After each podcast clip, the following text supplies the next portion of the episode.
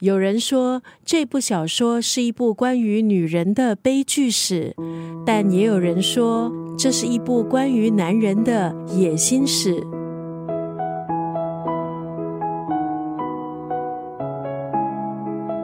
今天在九六三作家语录分享的文字出自这部小说《白鹿原》。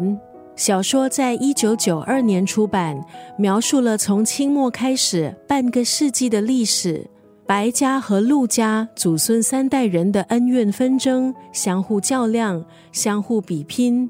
白鹿原的兴衰变迁，告诉我们世界上没有永远的输赢。在小说中，朱先生对传统道德的坚守，白嘉轩的勤奋和他的自私，陆子霖望子成龙，白孝文的感情波折，还有白灵投奔革命。多元的人物交织出曲折的人生轨迹，还有他们的命运归宿。今天在九六三作家语录就要分享这部小说《白鹿原》当中的这一段文字：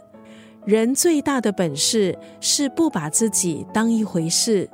我们不需要看清自己，也不需要怀疑自己，但是我们不能把自己想得太重要，别认为自己是无可取代的。在《白鹿原》这部小说故事里，两个家庭的不同子孙经历了革命、日军入侵、内战，白鹿原风云变化，变革也对旧的体制重新改写，最后迎来明媚的阳光。人最大的本事是不把自己当一回事。